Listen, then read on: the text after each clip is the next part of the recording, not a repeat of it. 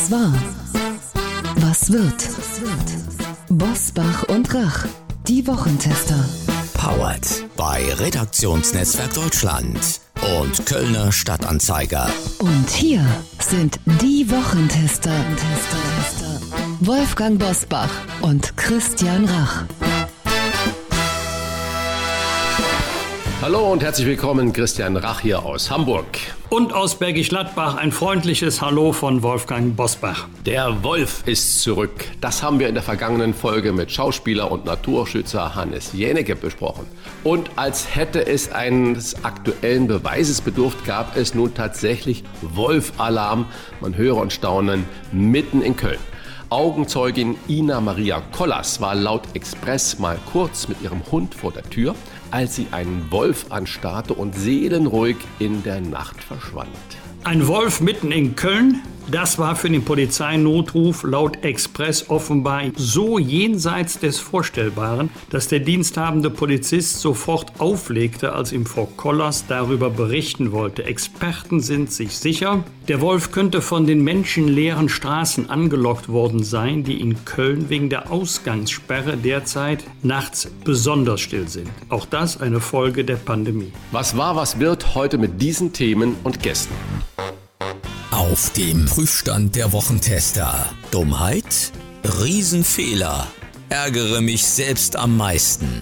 Wie genau nehmen es Politiker mit ihren Nebenjobs? Neue Zielinzidenz unter 20. Wann wird unser Leben wieder normal?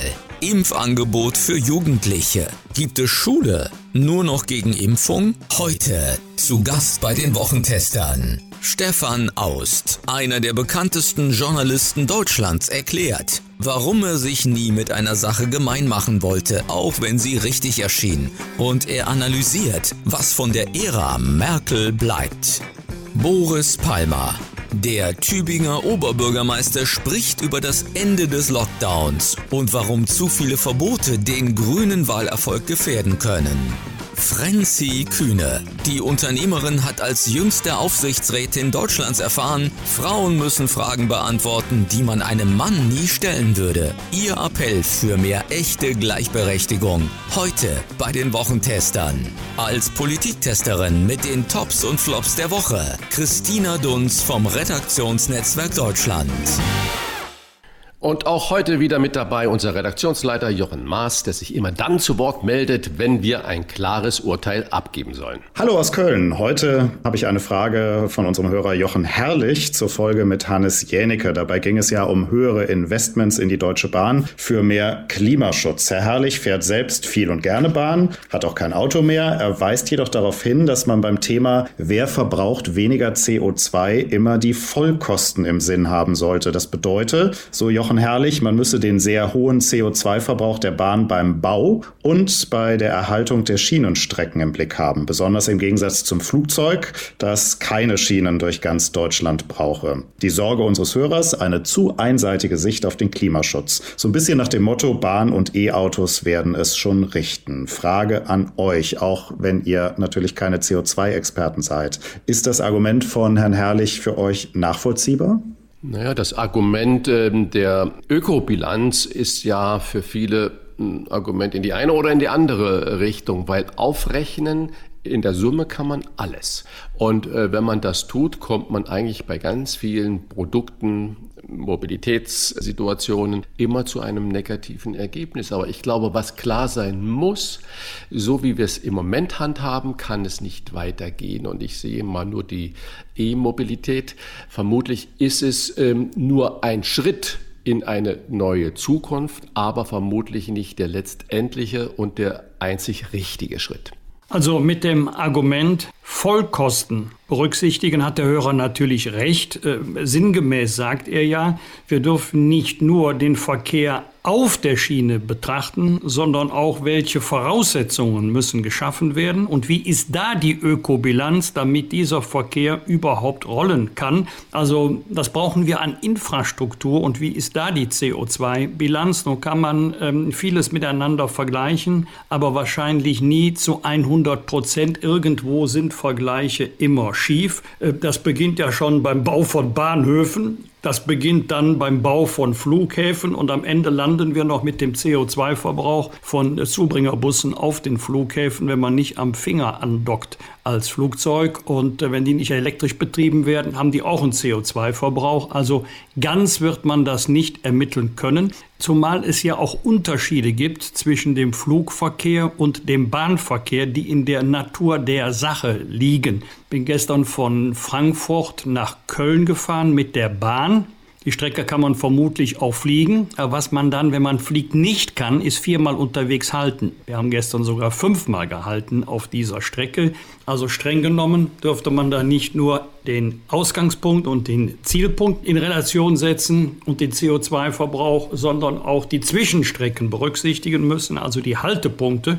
Im Ergebnis hat der Hörer recht, guckt euch nicht nur den reinen Verkehr an, sondern auch die CO2-Bilanz der Voraussetzungen, damit dieser Verkehr überhaupt erfolgen kann. Ich bin mir sicher, das Thema wird uns bis zur Bundestagswahl noch häufiger beschäftigen. Man hat es auch diese Woche im Streit zwischen dem Unternehmer Frank Thelen und Annalena Baerbock beim Maischberger gesehen. Wir nehmen uns einfach mal für uns vor, dass wir uns mit dem Thema Vollkosten in einer Folge mal etwas intensiver beschäftigen, was man da genau berechnen kann. Das ist hiermit versprochen, lieber Jochen Herrlich. Man kann es ja mal an der Windenergie festmachen. Ich habe noch nie irgendwo gelesen, vielleicht hat es mal irgendwo gestanden, aber ich habe es noch nie gelesen, wie viele Hektar Wald mussten eigentlich gerodet werden, um die Windräder aufzustellen. Und ähm, wie müssen die Zuwägungen freigemacht werden, um diese Windräder in waldreichen Gebieten auf Kuppen überhaupt aufstellen zu können. Ein interessanter Aspekt zeigt, wie komplex das Thema ist und dass es da nicht nur, vermutlich nicht nur eine Wahrheit gibt. Dazu in einer der weiteren Folgen mehr. Nun die Top-Themen dieser Woche. Wie war die Woche? Wolfgang Bosbach und Christian Rach sind die Wochentester. Wochentester. Die nachgemeldeten Nebeneinkünfte einiger Politiker haben diese Woche die Debatte bestimmt. Betroffen sind Stand heute Vortragshonorare von Karl Lauterbach, Weihnachtsgeld bei Cem Özdemir aus seiner Zeit als Parteichef und auch Sonderzahlungen der Grünen an ihre Spitzenkandidatin Annalena Baerbock. Die Betroffenen selbst räumen Riesenfehler und eine Dummheit ein. Wolfgang, es wäre nun leicht für dich als CDU-Mitglied nachzutreten nach der Maskenaffäre in der Union, in der es um höhere Summen ging als das Weihnachtsgeld zum Beispiel. Hand aufs Herz, sind Politiker auch nur Menschen oder nehmen sie es, wie in den aktuellen Fällen, chronisch ungenau mit den Melderegeln? Das wäre jetzt für mich in der Tat leicht, das wäre aber auch billig und wer ohne Schuld ist, der werfe den ersten Stein. Wenn du mit chronisch meinst, so sind sie alle, eindeutig nein. Wenn du mit chronisch meinst, da kannst du wieder mal sehen, Politikerinnen und Politiker sind auch nicht besser als der Durchschnitt der Bevölkerung, hättest du völlig recht. Wenn man Regeln selber macht, die Politikerinnen und Politiker machen ja Regeln, die Allgemeingültigkeit haben, vor allen Dingen durch Gesetze, aber die betreffen auch ihren eigenen Wirkungskreis. Wenn ich aber erwarte, dass das Publikum sich an die Regeln hält, dann müssen diejenigen, die die Regeln machen, sich erst recht an Regeln halten. Das gilt auch dann für die Verhaltensregeln. Deswegen, darüber kann man gar nicht diskutieren. Steuerlich sowieso. Aber zwei andere Punkte, die möchte ich schon erwähnen. Das ist der erste Punkt, habe ich mehr als einmal gelesen. Mein Büro hat mich darauf aufmerksam gemacht oder das war ein Büroversehen. Sowas kann ich überhaupt nicht haben. Selbst wenn es so war. Der Abgeordnete selber trägt die Verantwortung dazu. Man kann das nicht auf Mitarbeiterinnen und Mitarbeiter abschieben. Und deswegen muss man schon, selbst wenn es ein Büroversehen gewesen sein sollte, nicht nach außen den Eindruck erwecken. Und darum geht es ja. Ich selber, ich habe mir überhaupt nichts zu Schulden kommen lassen. Wenn was schiefgelaufen ist, tut mir erstens leid, waren aber meine Mitarbeiterinnen und Mitarbeiter, sage ich, geht gar nicht. Und der zweite Punkt, es geht ja auch nicht darum, dass ähm, Politikerinnen und Politiker der Auffassung sind, ihre eigene politische Auffassung oder die Auffassung der Partei sei die einzig richtige, die einzig vertretbare. Das ist eine Berufskrankheit bei allen Betroffenen. Was mich bei den Grünen immer geärgert hat, dass das versehen wird mit der Attitüde, sie seien allen anderen moralisch überlegen. Sie hätten einen ganz anderen, viel höheren Blickwinkel auf die Dinge. Und eigentlich sei ja nur ihre eigene Meinung vertretbar, weil moralisch, ethisch höherwertig. So, das ist jetzt mal nach der Debatte der letzten Tage weg. Und das ist auch gut so, dann kann man sich wieder mit den Sachfragen beschäftigen. Aber Wolfgang, was man ja auch wirklich zur Ehrenrettung ein bisschen sagen muss, alle, die gerade von uns genannten, haben ja nicht Steuern hinterzogen oder sonstiges, sondern das wurde ja alles ordnungsgemäß dem Finanzamt gemeldet. Wo es nur nicht gemeldet wurde, war es dem Bundestagpräsidium, äh, weil da muss ja der Abgeordnete alle Nebeneinkünfte oder zusätzlichen Einkünfte offenlegen. Ich glaube, das war der Fehler. Ne? Jein, Christian, im Fall Annalena Baerbock war es ja so, dass sie einen Corona-Bonus erhalten hat, der aber gezahlt werden sollte, wenn man ein Gehalt bezieht. Aber sie bezieht bezieht ja kein Gehalt oder sie bezog auch kein Gehalt. Da stellt sich die Frage, war das tatsächlich steuerbegünstigt? Aber damit soll sich dann die Steuerverwaltung beschäftigen. Wahrscheinlich wird man am Ende noch zu dem Ergebnis kommen, dass das keine Steuerverkürzung war. Das ist im Moment für mich nicht so entscheidend. Hier geht es für mich jedenfalls nicht um die Kategorie verboten oder erlaubt, rechtsmäßig oder rechtswidrig, sondern ob man das tut. Äh, Stichwort Moral, wenn ich da einmal ganz kurz reingrätschen ja, darf. Stichwort, äh, Stichwort höhere Moral. Dieser Corona-Bonus war nämlich diese Woche auch Thema bei Maischberger. Frank Thelen hat gesagt, eigentlich ist das so ein Corona-Bonus für die einfachen Arbeiter, für die Krankenschwestern, Pfleger gedacht. Ist das eigentlich okay, dass eine Parteichefin, jetzt Spitzenkandidatin für die Bundestagswahl, so einen Corona Corona-Sonderbonus bekommt, so eine Sonderzahlung.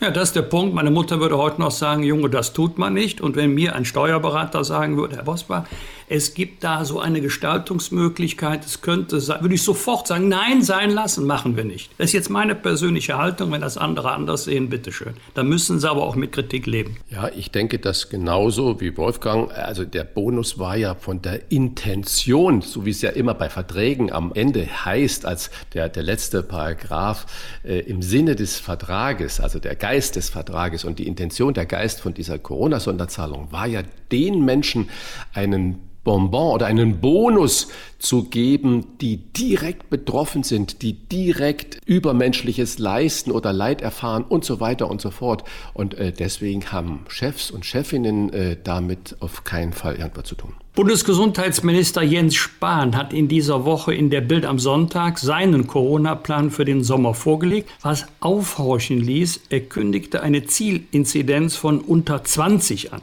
Aktuell liegen wir bundesweit bereits unter 50, aber 20 wäre eine neue Marke. Christian, was bedeutet das für dich? Normales Leben rückt wieder ein Stück weiter weg. Äh, mich macht das Ganze wirklich kirre mit diesen Inzidenzzahlen, die beliebig auf und ab geschoben werden. Und Hamburg hat sogar seine eigene Zahl. Die sagen, uns äh, interessiert die Zählweise des äh, RKI überhaupt nicht. Also wie soll ich das als normaler Bürger noch irgendwie ernst nehmen? Irgendwann hieß es mal 200, dann waren es 100, dann waren es 50 und so weiter. Und jetzt hat man eine neue Marke von 20, um das normale Leben zurückzugeben, äh, als wäre es eine Großzügigkeit, die man dann wieder verteilt. Ich finde es unsäglich. Und was ich noch genauso unsäglich finde, dass viele der Verantwortlichen jetzt jubeln, die Außengastronomie darf wieder öffnen. Erstens, nicht jedes Restaurant, Kneipe, Bar hat überhaupt eine Außengastronomie. Eher die Minderheit hat das. Und zweitens, äh, jedenfalls in Hamburg oder in Norddeutschland ist das Wetter in diesem Jahr, die ersten fünf Monate, so katastrophal, dass man richtigerweise draußen gar nichts machen kann. Also ich verstehe das nicht, wo dieser Jubel herkommt. Und ähm, das ist für mich dann einer Ebene, wie diese Inzidenz jetzt auf 20 da zurückgehen. Irgendwann verliert man auch das letzte Fünkchen an Glaubwürdigkeit. Was mir aber, Wolfgang, im selben Interview von Jens Spahn aufgefallen ist, er spricht zum ersten Mal darüber, dass im vergangenen Sommer Verwandtschaftsbesuche in der Türkei und auf dem Balkan phasenweise rund 50 Prozent, das Zitat, der Neuinfektionen bei uns ausgelöst hätten was natürlich sofort zu großen Verstimmungen zwischen Albanien und Deutschland, Türkei und Deutschland geführt hat. Es wurde protestiert gegen diese Aussage, es wäre wieder Rassismus und Stigmatisierung. Wenn ich mit Ärzten spreche, die sagen, ja, viele der Patienten in den Krankenhausabteilungen sind aus diesen genannten Regionen. Warum kann man eigentlich nicht wirklich offen darüber diskutieren ähm, oder mal Zahlen präsentieren, wie sich diese gerade schweren Fällen von Infektionen zusammensetzen. Ist das ein Tabuthema bei uns? Ja, das ist ein Tabuthema. Ich persönlich habe mich nie gescheut, äh, Fakten klar anzusprechen, auch wenn man dann oft als Antwort sinngemäß oder wörtlich bekommen hat, ja, ja, das mag ja stimmen, aber das sollte man so nicht sagen. Armin Laschet hat das gemacht, voriges Jahr im Sommer. Da ging es nicht nur, aber schwerpunktmäßig um die Rückkehr von ähm, Werkvertragsmitarbeitern aus Südosteuropa, vor allen Dingen in der Fleischindustrie.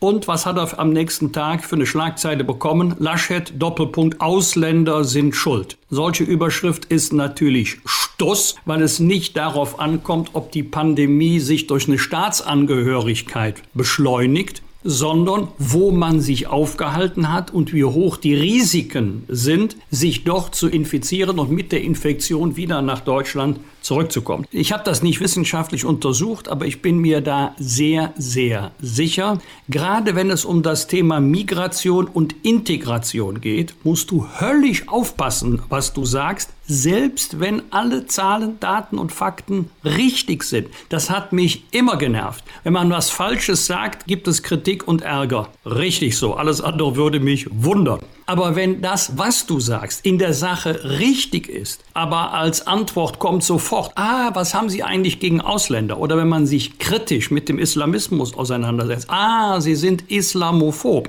Das führt dazu, dass viele sagen, ich sage besser gar nichts, bevor ich in die rechtsradikale Ecke gestellt werde. Da gehöre ich nicht hin, da will ich nicht hin. Und das führt eben dazu, dass sich viele überhaupt nicht mehr äußern und die Politik glaubt, wenn man offenkundige Fehlentwicklungen nicht anspricht, fällt es den Leuten gar nicht auf, dass es diese Fehlentwicklungen gibt. Selbstverständlich haben wir von 2015 an über einen längeren Zeitraum hinweg sehr viele Menschen zu uns kommen lassen, Mal waren sie politisch verfolgt, mal waren sie aus anderen Gründen auf dem Weg nach Europa. Und in diesem Track kamen auch viele mit antisemitischen Einstellungen, weil sie von zu Hause her nichts anderes gewohnt sind. Es gibt Antisemitismus in Deutschland, den kannst du links verordnen, den kannst du rechts verordnen, leider. Aber bei den meisten, die zu uns gekommen sind, ist der Anteil viel höher, äh, die mit diesen Einstellungen bei uns in Deutschland jetzt leben, als bei der Bevölkerung, die schon länger bei uns ist. Ich kann verstehen, dass viele Leute sagen, äh, ich sage dazu gar nichts mehr, bevor ich jetzt verprügelt werde, also verbal verprügelt werde. Gut ist das nicht. Ich freue mich gerade, wenn ich das jetzt höre und ich könnte jetzt da stundenlang mit dir darüber diskutieren und streiten, auf unser Gespräch, das wir gleich mit Stefan Aust, einem der Urgesteine des deutschen Journalismus, führen werden. Und ich bin gespannt, wie er den deutschen Journalismus heute einordnet als ehemaliger Chefredakteur des Spiegels und jetzt Herausgeber der Welt. Das wird bestimmt ein sehr spannendes Gespräch. Ein Plan stand in dieser Woche beim Impfgipfel auf der Tagesordnung, die Impfung der 12 bis 15 15-Jährigen. Auch hier eine Aussage von Jens Spahn, Zitat, ein Weg zu regulärem Unterricht nach den Sommerferien ist das Impfen der Jugendlichen. Jens Spahn will den Jugendlichen bis Ende August ein Impfangebot unterbreiten und er hat auch präzisiert, dass das Impfen keine Bedingung für den Schulbesuch sei. Bleibt trotzdem natürlich die Frage, warum hat er es so ausgedrückt? Ist das so ein bisschen so ein indirekter Druck, der da ausgeübt werden soll? Frage an euch, vor allen Dingen aber auch Frage an den Juristen Wolfgang Bosbach. Schule Schule nur noch gegen Impfung. Wäre das überhaupt durchsetzbar? Man kann es politisch und man kann es rechtlich, also auch verfassungsrechtlich betrachten. Das Bundesverfassungsgericht wird sich ja in absehbarer Zeit mit dieser Thematik beschäftigen müssen. Ich sehe es zunächst einmal politisch. Die Politik hat gesagt, es wird keine Impfpflicht geben. Das halte ich auch für richtig und dabei muss es auch bleiben. Man kann es rechtlich, verfassungsrechtlich sehen. Wäre es überhaupt mit unserem Verfassungsrecht vereinbar? Ich glaube nicht, aber das letzte Wort in dieser Frage dürfte dann, wie in vielen Fällen, Karlsruhe haben. Ich bin jedenfalls heilfroh, dass Jens Spahn nicht gesagt hat, der Weg zu regulärem Unterricht ist das Impfen bei Jugendlichen, sondern ein Weg. Und wir haben eine Schulpflicht. Das heißt, das ist eine rechtliche Verpflichtung. Und äh, die kann ich nicht garnieren dann noch mit einer Impfpflicht. Also sind, sind zwar verpflichtet, zur Schule zu kommen oder du bist verpflichtet, aber vor der Erfüllung dieser Verpflichtung musst du dich impfen lassen. Das geht nicht und das wird Jens Spahn auch nicht gemeint haben. Ja, ich äh, denke, Jens Spahn ist natürlich auch ein, äh, nicht nur ein profilierter Politiker, sondern auch ein Medienprofi. So ein Satz, das rutscht dem nicht einfach so heraus. Wir kennen ja alle die Bedenken der STIKO gegen das Impfen von Jugendlichen respektive Kindern. Und ähm, die haben sich ja auch schon kräftig zu Wort gemeldet, die Mitglieder der Ständigen Impfkommission, gesagt, sie lassen sich von der Politik nicht unter Druck setzen. Sie sind unabhängig und nicht weisungsgebunden. Ich denke, dass da auch über die Medien so ein bisschen ein Streit äh, ausgefochten wird. Deutungshoheit und auch Kommunikationshoheit. Und ähm, ich bin gespannt, wie das Ganze ausgehen wird. Klartext, Klartext. Wolfgang Bosbach und Christian Rach sind die Wochentester. Tester, Tester. An diesem Politiker scheiden sich die Geister. Für die einen ist er der Oberbürgermeister der unkonventionellen Lösungen und aufrechte Kämpfer gegen jede Form von Selbstzensur für andere jemand, der nie die Klappe halten kann und der mit populistischen oder gar rassistischen Sprüchen im Drüben fischt, nun will ihn die eigene Parteispitze sogar ausschließen. Und er begrüßt das. Das verlangt ein offenes Gespräch. Herzlich willkommen bei den Wochentestern, lieber Boris Palmer. Ja, schönen guten Morgen, liebe Wochentester.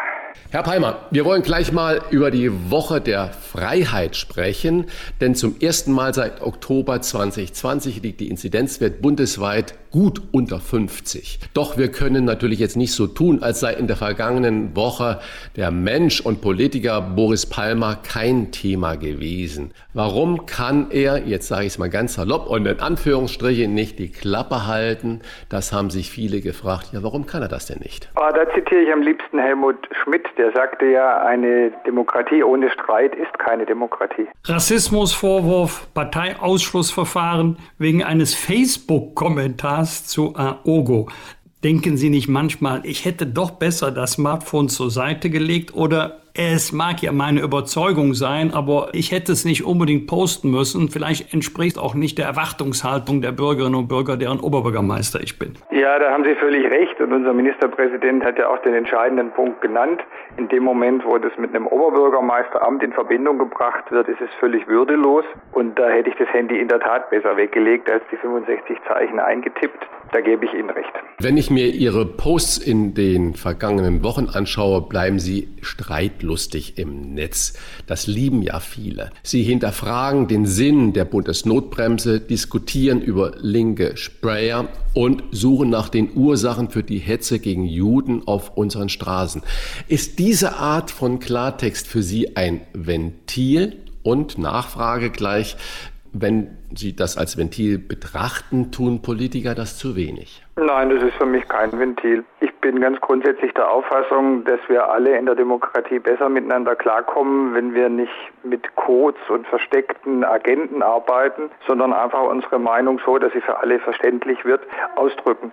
Und wenn Sie jetzt das Beispiel Antisemitismus nehmen, da habe ich nicht nur eine persönliche Familiengeschichte mit äh, zahlreichen Angehörigen, die Opfer der Shoah geworden sind, sondern da gab es jetzt in Tübingen eine Demonstration, bei der überwiegend mit Palästina auch persönlich in Verbindung stehende Personen demonstriert haben und äh, gefordert haben, dass es ein äh, freies Palästina vom Mittelmeer bis zum Jordan geben solle. Und ich finde, da muss man als Oberbürgermeister klar sagen, das geht in unserer Stadt nicht.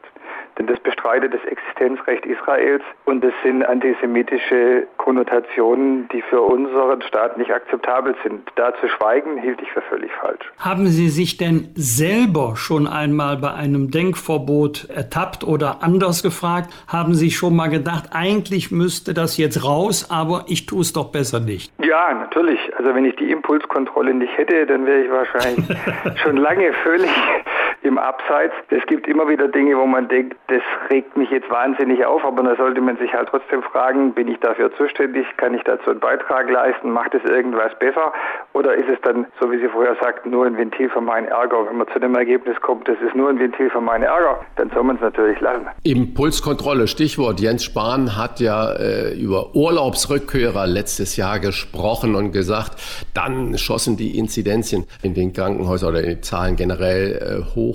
Und äh, glauben Sie erstens, äh, dass er da vorschnell geurteilt hat und jetzt denkt, Mensch, hätte ich das lieber mal nicht gesagt? Und zweite Frage, wann haben Sie denn mal zuletzt gedacht, das war vorschnell mit meinem Urteil? Also ich wage nicht zu vermuten, was Jens Spahn über seine früheren Äußerungen denkt.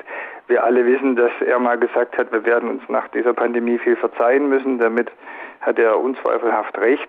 Das ist eine extreme Anspannung für die ganze Gesellschaft, merkt man an allen Ecken und Enden. Und äh, da wird auch was dabei sein, was er möglicherweise gerne nicht gesagt hätte. Da fällt mir jetzt unmittelbar aber eher dieser Satz vom letzten Oktober ein, dass man mit dem Wissen von Oktober den Handel im April nicht geschlossen hätte und äh, dann wurde im Dezember der Handel wieder geschlossen. Solche Sätze, die sind ja ganz logischerweise nachher welche, die man wenn man merkt, man hat sich geirrt, lieber zurücknehmen würde, aber nicht kann. Das geht mir manchmal auch so. Seit gut zwei Wochen kehren wir in kleinen Schritten zur Normalität zurück. Äh, RKI-Chef Wieler, Angela Merkel und sogar Karl Lauterbach schauen optimistisch auf den Sommer. Dieselben Protagonisten haben vor ein paar Wochen vor einer Katastrophe gewarnt. Wie erklären Sie sich diesen Sinneswandel? Also diese Katastrophenwarnungen waren von Karl Lauterbach immer zu hören. Und wenn sie nicht eingetreten sind, hat er das Präventionsparadox als ähm, Rechtfertigung herangezogen. Wenn ich nicht gewarnt hätte, wäre es so schlimm gekommen. Damit hatte er immer recht. Entweder kam es schlimm, dann hatte er recht, oder es kam nicht schlimm. Dann konnte er sagen, nur weil ich euch gewarnt habe, äh, ist es nicht so schlimm gekommen. Das hat mich schon äh, das ganze Jahr über gestört. Da habe ich mich äh, häufig mit Lauterbach darüber gestritten, dass er immer die dunkle Seite als die wahrscheinliche dargestellt hat. Und hier ist es ganz eindeutig so, dass man wissen konnte im April, als die Bundesnotbremse in Kraft gesetzt wurde, dass es schon gar nicht mehr nötig ist, weil der Wendepunkt bei den Infektionszahlen, ich bin Mathematiker und gucke mir diese Daten jeden Tag an, der Wendepunkt bei den Infektionszahlen war vor dem Beschluss im Bundestag. Und da war schon klar, diese dritte Welle geht jetzt zurück. Das wollte aber niemand wahrhaben. Und ich glaube, es ging am Ende stark darum, dass die Kanzlerin ihren Satz, äh, sie werde nicht untätig zusehen, wie die Intensivstationen überlaufen, äh, den sie bei Anne Will gesagt hat, dass sie den dann äh, am Ende halt machtpolitisch in ein Gesetz umsetzen musste und dann nicht mehr zurück konnte. Sie haben gerade gesagt, es wird immer die dunkle Seite dargestellt. Können Sie sich vorstellen, dass diese schrecklichen Szenarien fehlender Intensivbetten und immer neuer Mutationen bewusst eingesetzt wurden? Also Politikprinzip Einschüchterung, damit man sich ja an die Regeln hält oder wie Karl Lauterbach dann äh, sowieso immer recht hat? Ich würde es anders formulieren. Also ich möchte da keine dunklen Motive unterstellen, aber es ist schon erkennbar, dass mit äh, düsteren Szenarien und auch mit Angst versucht wurde, Verhalten zu verändern.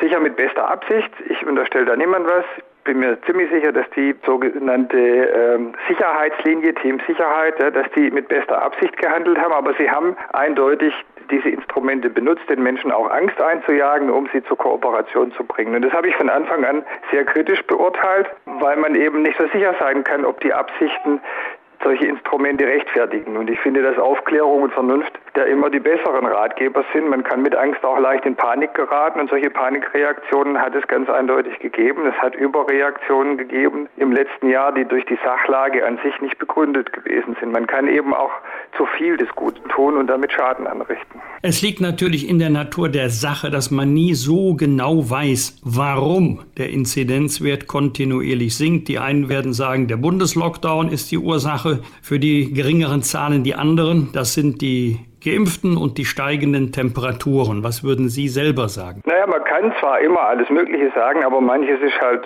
ganz eindeutig falsch. Und dass der Bundeslockdown die Ursache für den Rückgang ist, das ist einfach falsch. So wie es falsch ist zu behaupten, dass der Wellenbrecher-Lockdown äh, Anfang November irgendwas gebracht hätte. Weil in beiden Fällen sind die Veränderungen bei den Infektionszahlen vorher eingetreten. Und es gibt keine rückwirkenden Gesetze dieser Art, die das Verhalten der Leute dann vorab schon rückwirkend verändert haben. Da würde man dann Kooperation vermuten, die das Gesetz schon gar nicht mehr erforderlich macht. Also da bin ich ganz klar der Auffassung, Bundesnotbremse war es nicht, sondern es war Impfung und Sommer.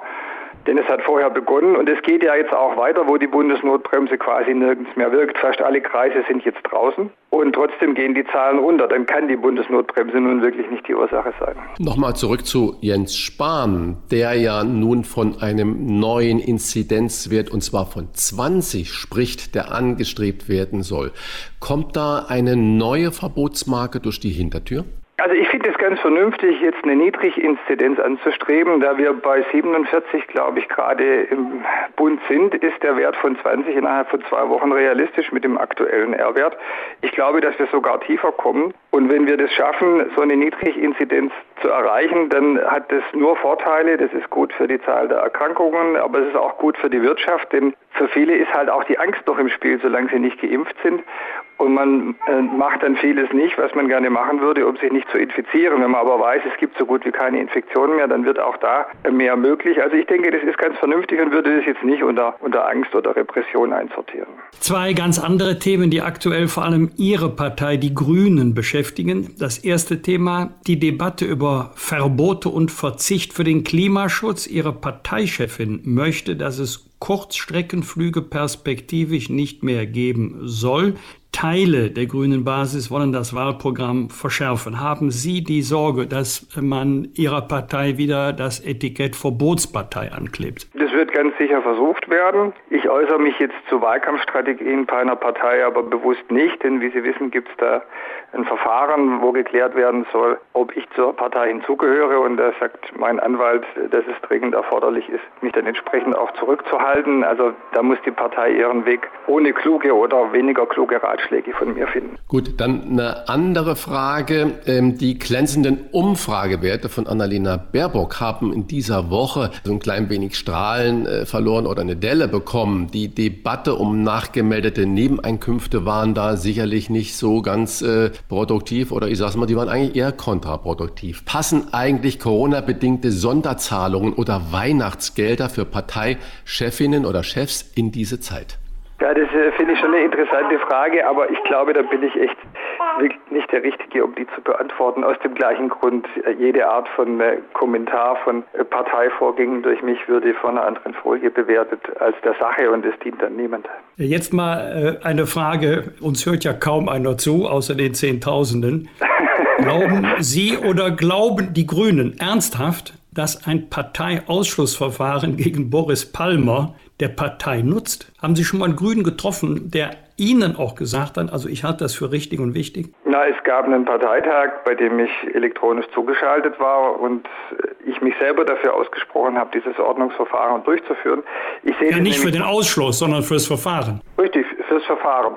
Und äh, ich sehe das auch positiv, wenn man dann mal diesen Konflikt aufarbeiten kann. Ich finde, das lohnt sich, die Frage zu klären, was in unserer Partei als Meinungsspektrum äh, zulässig ist und wo die Grenzen sind, gerade in der Frage der Identitätspolitik. Und wenn drei Viertel des Parteitags beschließen, dass man so ein Ausschlussverfahren beginnen soll, dann gibt es ganz offensichtlich viele, die das für richtig halten. Das wäre ja sonst merkwürdig. Ob es Ihnen hilft, ist eine andere Frage. Ob es sich positiv in Meinungsumfragen oder Wahlergebnissen niederschlägt, ist ja eine andere Frage. Dazu dürfte es aber auch nicht gedacht gewesen sein. Also ich glaube, das ist schon ein ernsthafter politischer Dissens und keine äh, Wahlkampfshow, äh, was da beschlossen wurde. Wo gehobelt wird, da fallen auch mal Späne, möchte man sagen, denn er schießt mal gerne über das Ziel hinaus, aber er trifft auch oft. Doch dabei bleibt er standhaft, denn Boris Palmer will sich nicht selbst zensieren. Seine Prognose für die Grünen, wenn wir nur verbotsgeil sind, werden wir krachend scheitern. Vielen Dank für das Gespräch an den grünen Oberbürgermeister von Tübingen. Vielen Dank, Boris Palmer. Vielen Dank Ihnen und einen schönen Tag. Herr Palmer, ich habe gerade noch, bevor wir uns verabschieden, den Eindruck, dass Sie da gerade als vorbildlicher Papa agieren, denn ich höre irgendwie ein Kindergebrummel im Hintergrund. Ah, ich hatte gehört, dass das nicht übertragen wird, aber tatsächlich, äh, mein Sohn wird bald eins und ist deswegen für Argumente noch nicht so empfänglich. Ich muss ihn hin und wieder durch Aufmerksamkeit äh, dazu bringen, unser Gespräch nicht zu sehr zu beeinflussen. Der ist wieder Vater, der schwätzt gern dazwischen. also vielen Dank und viele weitere Zwischenrufe. Alles Gute. Danke Ihnen, schönen Tag. Tschüss. Tschüss. Fragen und Anregungen für Bosbach und Rach? Kontakt at diewochentester.de er zählt zu den bekanntesten Journalisten in Deutschland und sein Leben ist, auch von außen betrachtet, wie der Titel seiner Autobiografie, die in diesen Tagen erscheint. Zeitreise heißt sein Werk.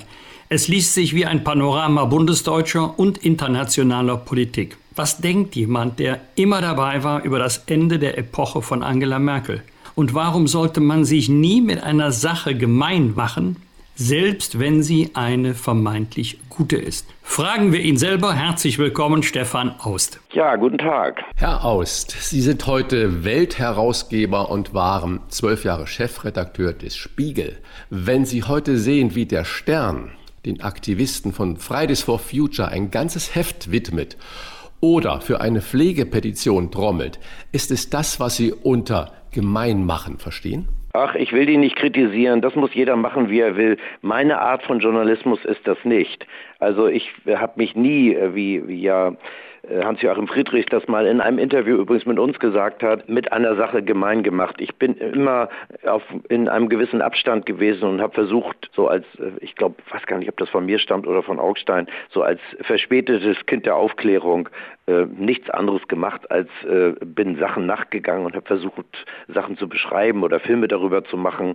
Und das war's. Ich, ich bin nie Aktivist gewesen und in der Tat, ich, ich sehe das mit einigem Erstaunen, wie inzwischen der Journalismus sich doch äh, jedenfalls in vielen Teilen ein Stück verändert hat und sich viele Leute offenbar als Aktivisten fühlen und ihre, ihre Medien dafür nutzen, äh, als Aktivisten aktiv zu werden. Das können die dann machen, aber das ist nicht das, was, was ich mir eigentlich als Journalismus vorstelle. Anna Beke Gretemeyer und Florian Gless, seit zwei Jahren Chefredakteur des Stern, sagen, Zitat, die reine Berichterstattung und Kommentierung reicht angesichts der Vielzahl der Probleme in unserer Gesellschaft nicht mehr aus. Zitat Ende.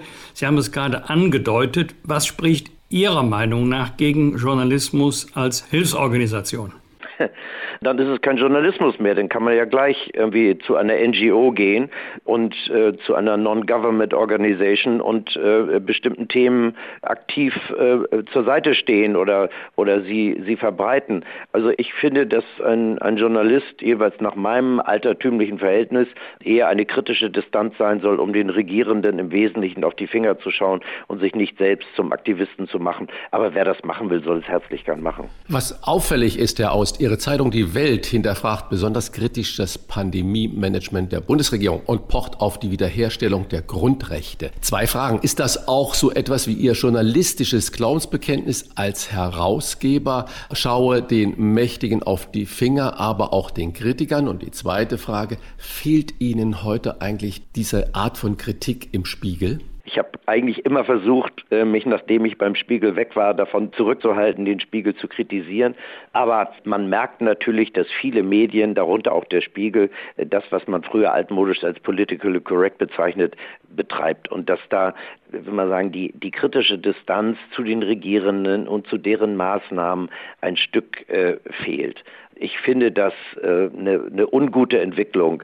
Und ich muss Ihnen sagen, ich werde werd ja häufig gefragt, äh, was machst du bei der Welt oder äh, der Weltgruppe, das ist ja die Welt als Tageszeitung, als Online-Portal, als Wochenzeitung Welt am Sonntag und auch noch ein Fernsehsender wo du früher mal beim Spiegel warst.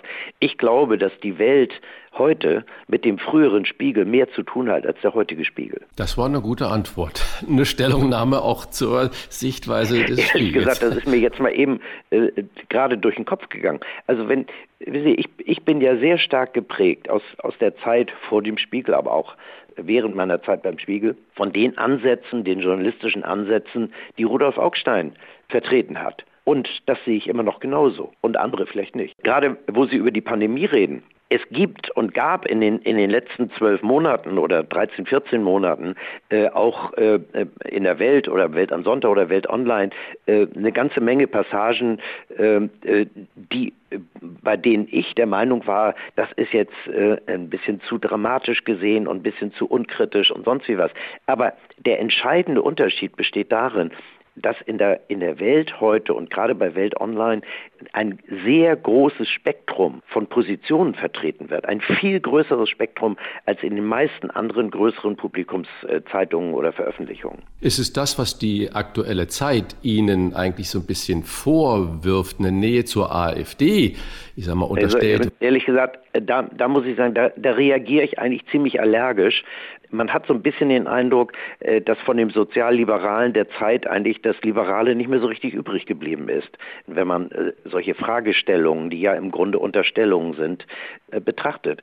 Ich finde es abenteuerlich, dass man ständig oder nicht ständig, sondern gelegentlich passiert es eben bei, bei Leuten, die sich wohl doch eher als Aktivisten sehen als als Journalisten, dass man plötzlich in ein Umfeld gebracht wird, in das man weder rein gehört noch rein will. Ich finde es abenteuerlich. Also ich glaube, ich habe sehr viel im Laufe meiner Zeit äh, kritischere Geschichten gemacht als die alle zusammen.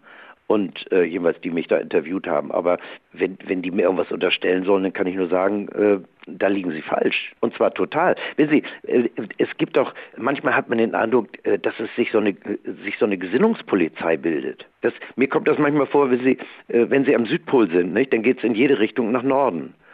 und, und dass Leute von ihrer Position hier aus betrachten, alles was anders ist, als sie selber denken, ist irgendwie rechts. Das ist absurd. Vielleicht hängt es ja auch mit Ihrer Prägung zusammen. Sie schreiben ja in Ihrer Autobiografie über die ersten Schritte im Journalismus und wo Sie daherkommen bei der Schülerzeitung, gemeinsam mit Henrik Broder und Wolfgang Röhl. Und durch Röhl sind die nach dem Abi zum linken Magazin konkret gekommen, wo Sie dann, ich glaube, auch auf Ulrike Meinhof trafen, später dann mhm. auf Rudi Dutschke und Otto Schily und wie sie alle hießen. Die waren sich natürlich ihrer vermeintlich guten Sache ziemlich sicher.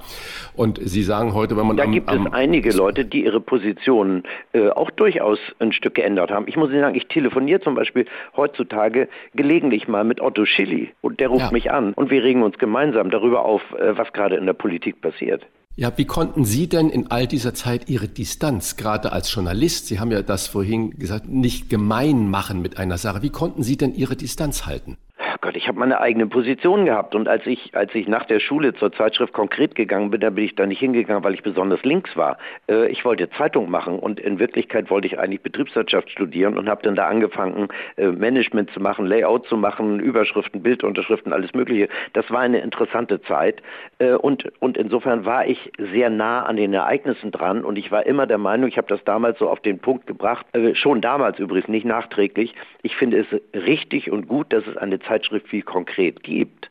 Aber ich bin lange nicht mit allem einverstanden, was dort steht. Es gab Artikel, äh, die hätte ich sofort mit unterschreiben können. Was weiß ich, gegen den Vietnamkrieg oder was weiß ich, äh, äh, welche Themen es da gab. Notstandsgesetze, alles Mögliche. Heute sind ja offenbar alle begeistert von Notstandsgesetzen, wenn sie dann eine, eine, eine Pandemie zur Grundlage haben. Ich war immer ein Vertreter irgendwie äh, persönlicher und journalistischer Freiheit oder Liberalität oder wie man das nennen will.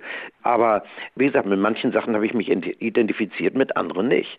So, und diese Distanz habe ich eigentlich immer behalten. Einige aus der be wirklich bewegten Studentenzeit sind später Minister einer Bundesregierung geworden. Nehmen wir zum Beispiel Joschka Fischer oder Otto Schily, mhm. von Ihnen gerade selbst erwähnt. Haben Sie gedacht, oh, hoffentlich geht das gut oder jetzt bin ich aber überrascht oder haben Sie eher gedacht, endlich sind die mal dran? Ich war immer für einen Wechsel. Das war für mich das Entscheidende. Ich glaube, dass das, das Wichtigste an der Demokratie ist ja nicht das Wählen, sondern die Möglichkeit zum Abwählen. Dass man mit einer Regierung auch mal Schluss machen kann, dass man sie abwählen kann. Das ist für mich das Wichtigste. Und deswegen fand ich Veränderungen in der Politik richtig und notwendig, aber ich habe mir gleichzeitig die kritische Distanz zu denen dann, die, die dann neu an die Macht gekommen sind, äh, habe ich beibehalten. Ich kann mich erinnern, das ist mir zum Teil auch damals sehr übel genommen worden. Wir waren der Meinung, irgendwie ist die, die Zeit Helmut Kohls jetzt langsam mal zu Ende. Äh, deswegen fand ich das äh, absolut richtig und notwendig, dass einen Wechsel gibt. Fand es auch richtig, dass äh, Gerhard Schröder dann Kanzler geworden ist. Fand ich alles in Ordnung und ich habe auch nichts gegen Joschka Fischer dann vom Taxifahrer zum Außenminister zu werden. Finde ich alles absolut in Ordnung. Aber wir haben am ersten Tag, als sie an der Regierung waren, unsere kritische Distanz zu denen auch aufgenommen und haben sie für das, was sie gemacht haben, genau unter die Lupe genommen und kritisiert. Und plötzlich waren die alle ganz überrascht, weil sie gedacht haben, ja, bei der Kritik mhm. Äh, gegenüber Helmut Kohl waren wir ja auf ihrer Seite, wieso wir nicht immer noch auf ihrer Seite sind. Also Maßstab und Messlatte werden nicht verändert, wenn sich die politische Farbe der Regierung ändert. Die kritische also Distanz jedenfalls bleibt. aus meiner Sicht nicht. Ich war nie der Vertreter irgendeiner Partei oder irgendeiner Regierung, sondern ich habe immer eine kritische Distanz zu diesen Regierungen gehabt. Und da gab es ja sehr viel zu analysieren. Manches kritischer als alles. Ich war zum Beispiel ursprünglich, war ich der Meinung, es ist außerordentlich wichtig, mal äh, das, was äh, unter dem Stichwort Agenda 2010 äh, gelaufen ist, zu machen. Gleichzeitig sind da Maßnahmen drin gewesen, die ich für absurd gehalten habe. Also zum Beispiel die, die Arbeitslosenversicherung für Leute, die viele Jahre gearbeitet haben, genauso zu begrenzen wie die für jemanden, der alle halbe Jahr arbeitslos ist. Das ist nachher ja auch geändert worden. Also wir sagen, ich habe meine kritische Distanz habe ich dazu immer behalten und die behalte ich auch heute noch. Ähm, wenn Sie dann aber heute den Spiegel lesen und äh, abwählen auch im Hinterkopf haben, und man dann auch im Spiegel oder sonst wo Porträts über Annalena Baerbock liest, gewinnt man doch den Eindruck, dass ganz viele Journalisten in ihr so etwas wie einen Neuanfang sehen. Ist das genau das, was Sie sagen? Abwählen ist richtig. Äh, aber was ist Ihre Einschätzung? Was kommt jetzt denn dann mit den Grünen da auf uns zu? Also ich finde, viele von den Maßnahmen der Grünen, die die heute propagieren, halte ich für außerordentlich problematisch. Ich bin auch, was die ganze Energiewende anbetrifft, bin ich außerordentlich skeptisch. Wissen Sie, wenn, Sie, wenn wir aus der Atomkraft äh, aussteigen, aus der Steinkohle, aus der Braunkohle und dann noch am liebsten kein Gas aus Russland kriegen, dann möchte ich gerne mal wissen, wie wir unseren Energiebedarf decken können. Ich habe mich sehr intensiv äh, mit Energiewirtschaft beschäftigt äh, und, und ich kenne die Effektivität von Windrädern relativ genau. Das ist vollkommen lächerlich zu glauben, dass wir, wenn wir aus diesen ganzen fossilen Brennstoffen und aus der Atomenergie aussteigen, mit erneuerbaren Energien unseren Energiebedarf decken können. Das ist grotesk. Da muss man ein klein bisschen nachrechnen und dann stellt man fest, es ist reines Wunschdenken. Sie beschreiben in Ihrem Buch die Radikalisierung von Ulrike Meinhof, die anfangs noch differenziert zwischen Protest und Widerstand. Wenn Sie die Stimmung in äh, diesem Jahr anschauen, mit Querdenker-Demos, einer zweistelligen AfD, in den neuen Bundesländern nicht nur zweistellig, sondern jedenfalls aktuell in Umfragen deutlich über 20 Prozent und einer Wirtschaftskrise, in die viele Unternehmen in den kommenden Monaten schlittern werden, auch wenn es mit der Pandemie besser wird. Wie gefährlich ist diese Melange oder wie gefährlich ist diese Proteststimmung? Ich finde das außerordentlich gefährlich. Und ich fand das schon äh, vor, vor ein paar Jahren äh, außerordentlich gefährlich, als wir uns mit der Flüchtlingskrise beschäftigt haben. Ich habe sogar mal im, im ich glaube im Sommer 2015, also bevor diese ja, epochemachende Entscheidung gefällt wurde, dass wir die Flüchtlinge, die in Ungarn saßen, alle nach Deutschland reinholen, nicht? Diese berühmte Entscheidung am 5. September. Und als ich gesehen habe, dass wir am Tag für eine Zeit lang irgendwie so ungefähr 10.000 Migranten reinkriegen, die ja nun nicht alle Kriegsflüchtlinge gewesen sind. Da habe ich geschrieben, das, was hier passiert, ist ein Konjunkturprogramm für Rechtsradikale. Und genau so ist es gekommen. Da, da muss man kein Hellseher sein, um das zu sehen. Und es ist ja nicht so, die, diese rechten Gruppierungen, also wie zum Beispiel die AfD oder andere, das, die sind ja nicht die Lösung der Probleme, sondern die sind Teil der Probleme. Die sind dadurch entstanden, dass die Regierenden die Probleme nicht gelöst haben und nicht in den Griff gekriegt haben. Und dann gibt es sozusagen Scheinlösungen. Das ist ja bei Trump auch nicht viel anders gewesen. Das ist nicht die Lösung, sondern es ist Teil des Problems. Was Sie gerade beschrieben haben mit Ungarn und äh, das Zulassen von 10.000 Flüchtlingen am Tag, haben ja viele damals als pragmatisches Handeln angesehen. Eine ihrer Erkenntnisse aus dem Corona-Jahr 2020-21 ist ja, pragmatisches Handeln ist nicht mehr so angesagt. Es ist einfacher, über Verordnungen und Richtlinien zu regieren. Wie meinen Sie das? Ich glaube, wir, sonst müssen wir jetzt eine umfangreiche Diskussion über, über Schutzmaßnahmen gegen eine Pandemie führen. Ich bin da auch kein Hellseher. Verstehen Sie, ich, ich, bin, ich bin auch kein Wissenschaftler. Ich kann bloß einigermaßen zwei und zwei zusammenzählen. Wenn ich sehe, dass bei einer Pandemie wie, wie dieser hier jetzt, die ich nicht unterschätzen will, um das mal deutlich zu sagen, und, und stelle fest, dass im Wesentlichen ältere Leute an dieser Infektion sterben, dann muss ich doch als allererstes mal äh, zum Beispiel die Kranken, die Alters- und Pflegeheime äh, abriegeln und schützen. Und da muss ich diejenigen, die besonders empfindlich darauf reagieren, die muss ich schützen. Wissen Sie, Alter selbst ist ja keine Krankheit. Der Mensch stirbt ja im Endeffekt daran, dass sein Körper sich nicht mehr gegen Infektionen richtig wehren kann. Also kann ich sehen, wer am, am gefährdesten ist. Also hätte man darauf achten müssen, dass äh, die Alters- und Pflegeheime zum Beispiel geschützt sind, dass man, dass man das Personal, das da arbeitet, das hätte man in, in den leerstehenden Hotels unterbringen können, um dafür zu sorgen, dass da nicht ein ständiges Kommen und Gehen ist und die Leute sich infizieren und dergleichen mehr. Ich glaube, dass man mit Verordnungen nicht alles regeln kann. Mir kommt das manchmal so vor, ich habe das mal auf so ein etwas billiges Beispiel gebracht, äh, wissen Sie, Sie haben einen trockenen Sommer und da haben Sie zehn Blumentöpfe auf Ihrer äh, äh, Betonterrasse stehen und Sie haben Angst, dass die Blumen verdorren. Dann würde ich normalerweise in die Gießkanne nehmen und in die einzelnen Blumentöpfe was reingießen, äh, damit die Pflanzen nicht verdorren. Aber das, was wir machen, ist sozusagen den Rasensprenger auf die Betonterrasse stellen und uns dann wundern, wenn die Terrasse unter Wasser steht und die Blumentöpfe trotzdem nicht genügend abkriegen. Sie haben seit dem vergangenen Jahr viel im Schneideraum gesessen für eine mehrteilige Dokumentation über Angela Merkel. Wie würden Sie die Verfassung unseres Landes charakterisieren, beschreiben, wenn Angela Merkel nach der Bundestagswahl im September das Land einen Nachfolger oder Nachfolgerin übergeben wird? Ach, da will ich mich nicht überfordern. Ich glaube, das Entscheidende ist, und das äh, wird für mich äh, im Laufe der Zeit und der Beobachtung der politischen Szene immer deutlicher, man muss häufiger die Regierung wechseln. Das muss ja nicht sein wie in Italien in den 70er und 80er Jahren, alle sechs Wochen oder so, sondern ich glaube, dass eine Amtszeitbegrenzung von außerordentlich großer Bedeutung ist und gerade für unser System mit den ja inzwischen immer mehr Parteien, die im Parlament sind. Es kann doch eigentlich nicht sein, dass sie mit einer Stimme für eine bestimmte Partei nicht mal in der Lage sind, einen Kanzler oder eine Kanzlerin abzuwählen oder zu entscheiden, was sie mit dieser Stimme eigentlich machen wollen. Angela Merkel ist einmal mit einer schwarz-roten Koalition, einmal mit einer schwarz-gelben Koalition, dann wieder mit einer schwarz-roten wieder. Äh, theoretisch hätte es auch Jamaika geben können. Das heißt, wenn man mit seiner Stimme nicht mehr die Regierung abwählen kann, ist doch irgendetwas faul. Wenn Sie nicht wissen, was die Partei, der Sie Ihre Stimme geben, mit Ihrer Stimme nachher anfangen.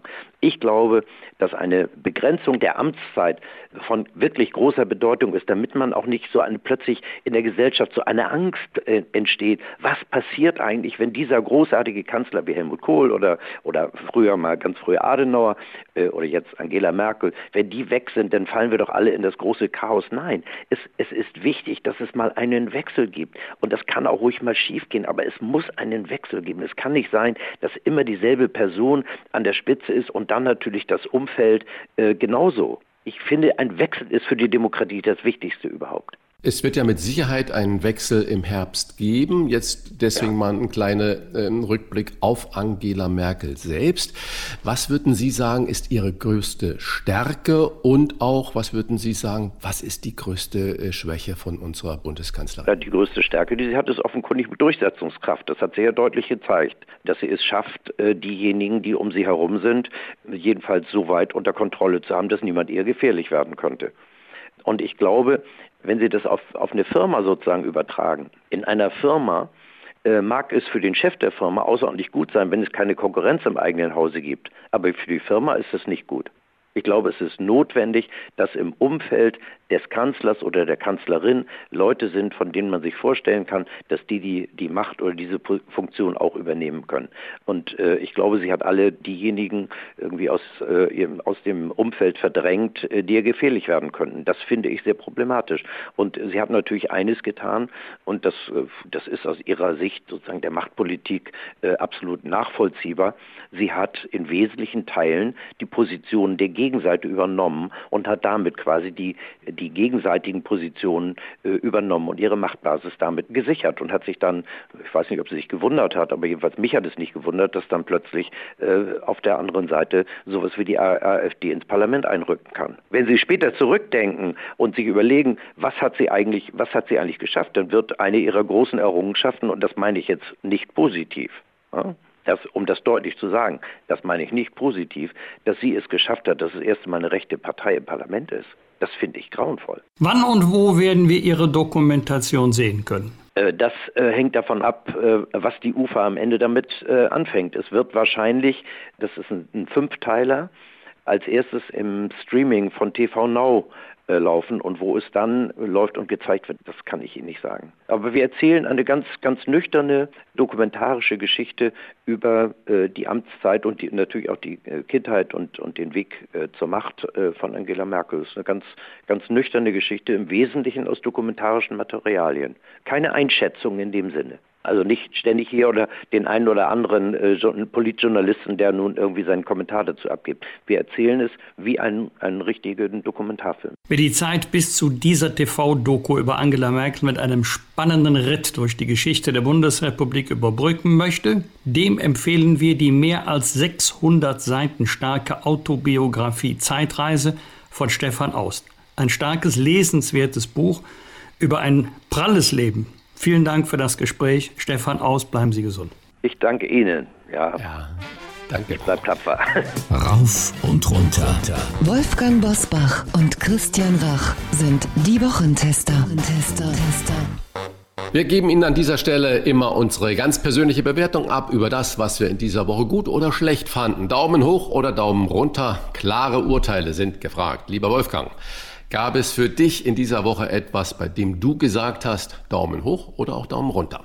Gefreut habe ich mich über die Nachricht, ich hoffe, dass sie stimmt, dass die weltweiten Verhandlungen und Gespräche über Einführung einer Mindeststeuer für Unternehmen vor einem erfolgreichen Abschluss stehen. Gemeint ist hier die Körperschaftssteuer. Ich weiß noch nicht, wie die Bemessungsgrundlage sein wird und wie hoch der Steuersatz. USA hatten mal 15 Prozent vorgeschlagen. Aber wenn Große Unternehmen mit Milliardengewinne ihren Unternehmenssitz auswählen unter dem Gesichtspunkt der Steueroptimierung und wenn es Länder gibt, die extrem wenige Steuern verlangen, trotz hoher Umsätze und Gewinne, dann beteiligen sich diese Unternehmen nicht in angemessener Weise an der Finanzierung öffentlicher Aufgaben und es gibt eben Unternehmen, die können ihre Unternehmenssitze problemlos verlagern. Der Metallbetrieb, die Schreinerei, wenn sie beide körperschaftssteuerpflichtig sind. Die sind an ihren Standort gebunden. Die haben lebenslang Deutschland, Italien, Frankreich. Das sieht zum Beispiel bei Online-Unternehmen anders aus. Deswegen freue ich mich, wenn es da zu einem erfolgreichen Abschluss kommen sollte. Daumen hoch auch noch für unsere Eishockey-Nationalmannschaft. Wer hätte das gedacht? Deutschland schlägt Kanada, da ist Eishockey Volkssport Nummer 1, haben wir 25 Jahre nicht geschafft. 3 zu 1, toller Erfolg. Glückwunsch, da kann man mal sehen, was man mit Leidenschaft erreichen kann. Leider haben wir anschließend gegen Kasachstan verloren, aber das ändert nichts an diesem großartigen sportlichen Erfolg. Daumen runter für die Bildungsministerin meines Heimatlandes Nordrhein-Westfalen, äh, Frau Gebauer, bei einer Kommission für den Ausbau und die künftige Gestaltung des Islamunterrichtes. Sechs Islamverbände werden dort beteiligt, auch die DITIB einzubeziehen mit der originellen, aber für mich nicht nachvollziehbaren Begründung, die Tipp hätte erklärt, staatsfern zu sein. Also das zu glauben, ist mehr als blauäugig. DITIB ist der deutsche Ableger von Dianet. Dianet ist das türkische Amt für Religionsangelegenheiten. Das ist keine kleine Behörde. Die haben gut 100.000 Mitarbeiterinnen und Mitarbeiter. 100.000, wo weltweit äh, türkische Interessen auch gesteuert werden über die Moscheegemeinden. Und wir möchten einfach nicht, dass türkische Politik oder türkische Innenpolitik in die Moscheegemeinden in Deutschland getragen wird und dort religiöse Unterweisung und Ausübung von Religion unter dem Einfluss von Herrn Erdogan steht. Deshalb für diese Entscheidung Daumen runter. Lieber Christian, was hat dich in dieser Woche gefreut und geärgert? Drei Daumen runter für die Verbrecher, die diese Seilbahngondel äh, in Stresa am Lago Maggiore äh, manipuliert haben aus Profitgründen. 14 Menschen da ums Leben gekommen. Drei Daumen runter für so ein verbrecherisches äh, Verhalten, ganz klar. Ebenfalls Daumen runter für EU und Schweiz. Ich meine, die Schweiz ein kleines Land mitten in Europa, neutral, aber trotzdem natürlich ringsum von EU umgeben. Und äh, selbstredend muss man gute Beziehungen haben. Und die beiden, die EU und die Schweiz, wollten das neu regeln. Und jetzt sind die Gespräche geplatzt und abgesagt worden, weil man sich nicht einigen kann. Was ist das für ein Licht? Für die europäische Politik. Ich verstehe es nicht. Und nochmal Daumen runter für ein Gezeter in der CDU um den Listenplatz drei oder vier in NRW zwischen äh, Jens Spahn und dem Brinkhaus, dem Fraktionsvorsitzenden der CDU-CSU im Bundestag. Äh, wer ist denn auf Listenplatz drei und wer auf Listenplatz vier? Dann denke ich, erstens hat die CDU nicht andere Probleme im Moment, als sich auch da noch irgend so Scharmütze zu liefern. Und noch eine zweite Anmerkung. Äh, es ist auch langsam zu viel NRW ähm, bei der CDU da drin, als hätten wir nicht noch andere Bundesländer mit anderen äh, Politiker und Politikerinnen, die sich da ähm, wirklich auch in der CDU profilieren könnten. Daumen hoch wird jetzt alle Kölner vermutlich ein bisschen ärgern, aber Holstein Kiel gewinnt 1 zu 0 beim FC Köln. Nicht weil ich den Kölnern diese Niederlage gönne, sondern man muss sich mal vorstellen, der einzige Profiklub in der ersten Bundesliga im Norden Deutschlands ist Wolfsburg. Und äh, das kann äh, so nicht sein. Und ich finde natürlich auch die Aufbauarbeit, die ein Holstein Kiel geleistet hat in den letzten Jahren, skandalfrei von unten nach oben und nicht mit Millionen die Leute aus dem ganzen Land aufgekauft. Das finde ich schon großartig. Und das zweite Argument, ich finde natürlich eine zweite Liga. HSV, Werder Bremen, Schalke 04, FC Köln, Nürnberg und was da alles ist, schon fast sensationell. Das heißt, äh, da wäre dann richtig Dampf da drin. Düsseldorf nicht vergessen. Und das wäre natürlich schon richtig Dampf. Dann wäre es eine echte zweite Liga mit Big Names und vielleicht müssen die großen alten Traditionsvereine auch ihr Geschäftsmodell wirklich endlich mal überprüfen.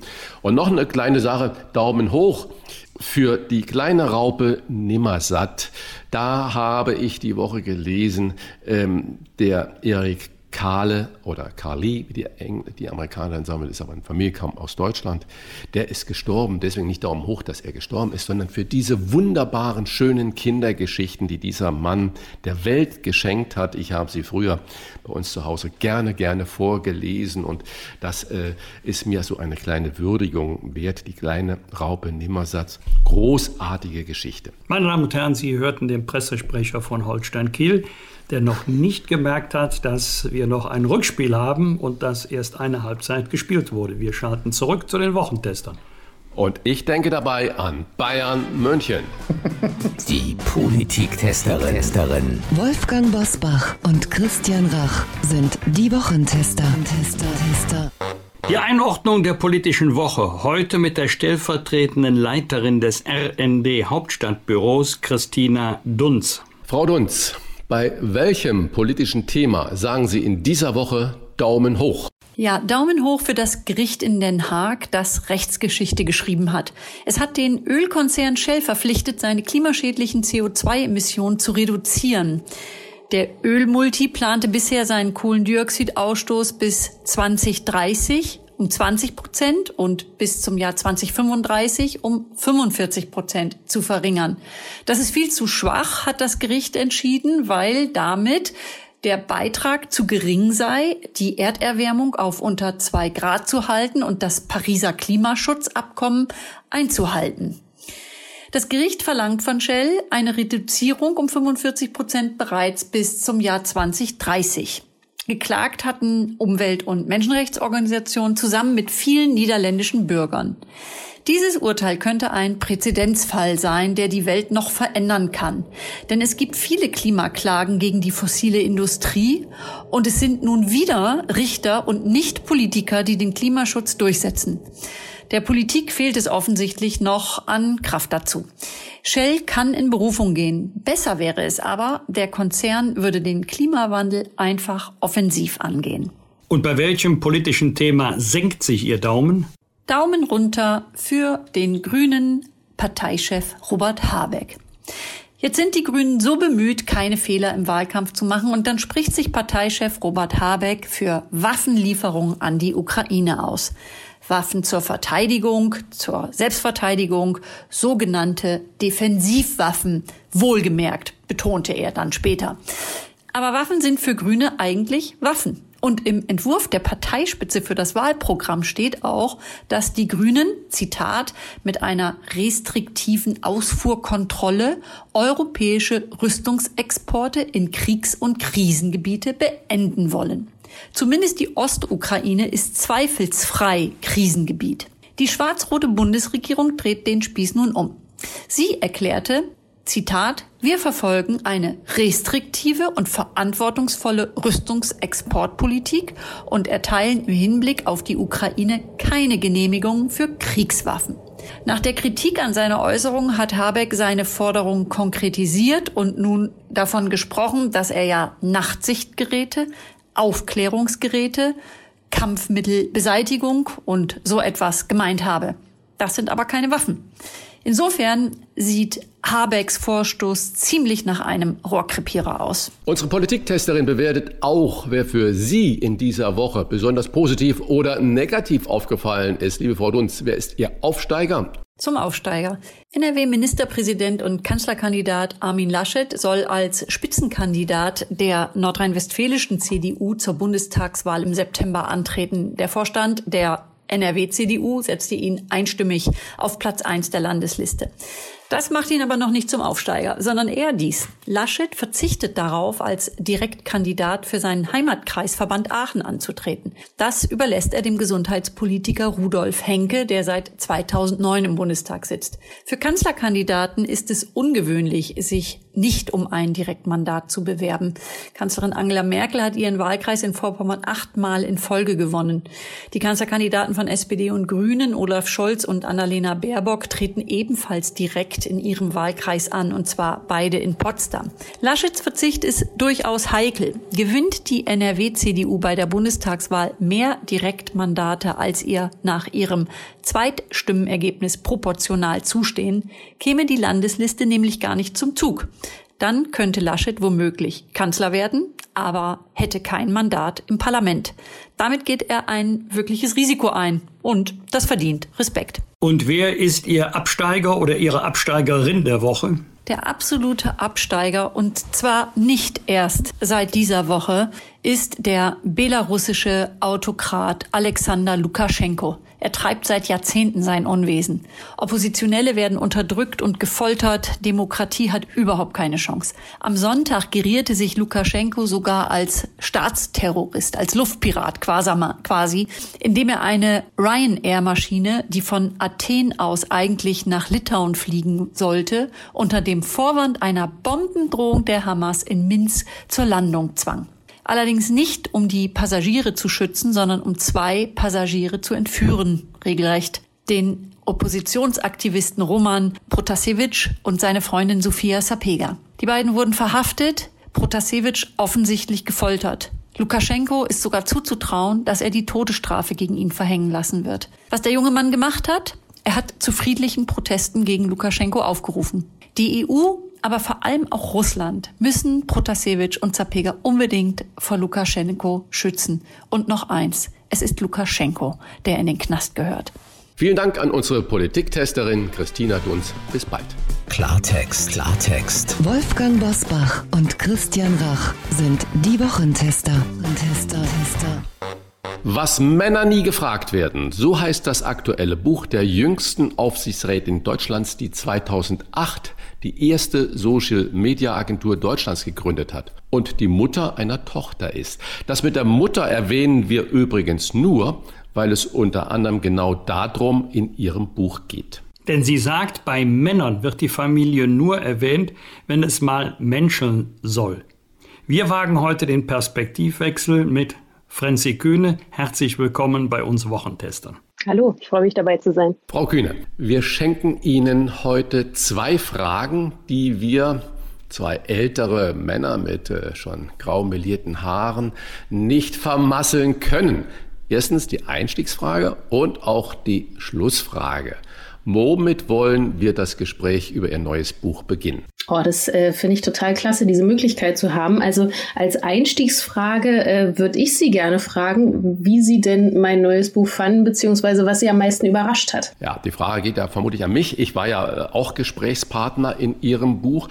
Ganz ehrlich, was mich überrascht hat, ich dachte, es ist eine Interviewform äh, des Buches und nicht nur eine ähm, Zitat Aneinanderreihung, das heißt also Zitate, die Sie ja immer autorisieren lassen und ähm, die Sie dann in Ihren eigene Interpretation hineingeschrieben haben. Das hat mich überrascht, weil damit natürlich viele Dinge ein bisschen ähm, so interpretiert werden können, wie es Ihre Intention war. Das mhm. hat mich überrascht. Genau, also es ist kein reines Interviewbuch, äh, wo ich äh, die Interviews mit den 22 Männern hintereinander weggeschrieben habe, sondern es geht immer ähm, kapitelweise um beispielsweise das Thema Vereinbarkeit, wie blicken die Männer da drauf oder das Thema Vorbildfunktion. Ähm, und genau, also so, so ist das Buch äh, in Kapitel unterteilt, richtig. Sind Ihre ganz persönlichen Erfahrungen, die ja auch einfließen ähm, in den Text des Buches, wirklich zu verallgemeinern? Würden Sie wirklich sagen, das, was ich erlebt habe, das, was mir begegnet ist, kann ich ruhig verallgemeinern, dann wird es immer und überall so sein? Äh, nee, das glaube ich nicht. Ähm, äh, also ich habe ja relativ gute Erfahrungen gemacht. Also ich habe äh, jahrelang meine eigene Firma gehabt, habe ähm, zehn Jahre lang meine Firma aufgebaut, bis zu 200 Mitarbeitern und ähm, war dort so in meinem eigenen äh, Kosmos drin und konnte mir meine Arbeitswelt so bauen, wie sie mir gefällt. Und ähm, bin dann in, in den Aufsichtsrat der Freenet gekommen und habe dort das erste Mal so einen Einblick bekommen, wie die Welt dort draußen ist. Und äh, meine Welt und meine Erfahrungen, die ich so gemacht habe, die äh, sind ziemlich schön. Die Welt da draußen ist ziemlich grausam für Frauen. Das wird mir, wird mir von vielen Frauen immer wieder zurückgespiegelt. Stichwort gläserne Decke, äh, Frauen in Führungspositionen, wie schwer das ist, äh, in, in einer normalen Welt das zu erreichen. Und das hat mich dann ehrlicherweise schon sehr überrascht. Sie stellen in Ihrem Buch Männer aus Politik, Kultur und Wirtschaft die Fragen, die Ihnen aus Ihrer Sicht nie gestellt werden oder nie gestellt wurden, zur Transparenz gehört. Auch Christian hat es gerade selber erwähnt, hat sich Ihren Fragen gestellt. Was war denn im Umgang mit den Männern die für Sie schwierigste Frage, also die, mit der sich die Männer besonders schwer getan haben? Also Kann natürlich fand, Christian ähm, nicht fragen, der ist ja befangen. ja, ähm, ich, ich fand die, die Frage ähm, äh, zum Beispiel an, an Joe Keser sehr schwierig, ihn zu fragen, ob er in seiner Position als Vorstandsvorsitzender von Siemens eigentlich immer ernst genommen wurde. Und ähm, das fand ich, als ich diese Frage dann an ihn formuliert habe, schon sehr anmaßend. Also das, das äh, fand ich schwierig. Oder eben auch die Frage, äh, wie das geschäftliche Umfeld darauf reagiert hat, ähm, dass, dass sie Vater werden. Sowas ist, äh, ist eine komische Frage, die von den meisten Männern auch gar nicht verstanden worden ist, weil sie gesagt haben, äh, das hat mein Umfeld gar nicht zu interessieren, äh, mein geschäftliches. Oder äh, die Freude war groß. Und bei mir war das eben so, dass äh, meine, meine Gründungspartner gesagt haben oder mich gefragt haben, ob ich die Firma ruinieren möchte, als ich gesagt habe, dass ich schwanger bin.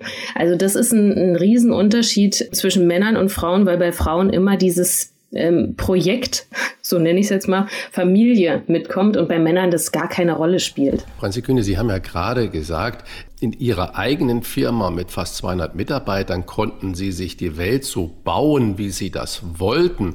Und jetzt mhm. sagen Sie gerade, dass Ihre Mitgründer äh, dann natürlich gesagt haben, willst du die Firma äh, ruinieren? Das sind ist ja schon harter Tobak. Und dann Absolut. sagen Sie, die grausame Welt da draußen. Gab es denn in dieser grausamen Welt da draußen äh, Antworten, bei denen Sie überrascht äh, worden sind oder von denen Sie überrascht worden sind und wo Sie vielleicht selbst selbst ein Klischee im Kopf hatten? Also ich dachte, ähm, dass, äh, als ich dieses Projekt angefangen habe, dass die Antworten entweder viel, viel lustiger sind, ähm, beziehungsweise dass das ganze Projekt viel absurder wird. Ähm, und so war es ja gar nicht. Also die, die Männer haben die Fragen sehr ernsthaft und ähm, sehr, sehr, sehr geduldig auch beantwortet. Und teilweise habe ich auch gemerkt, dass, dass sie darüber noch gar nicht nachgedacht haben, was ich, was ich gut fand. Also das hat mich schon sehr überrascht, dass es letztendlich gar nicht zu dem, zu dem Projekt geworden geworden ist, was ich ursprünglich mal im Kopf hatte.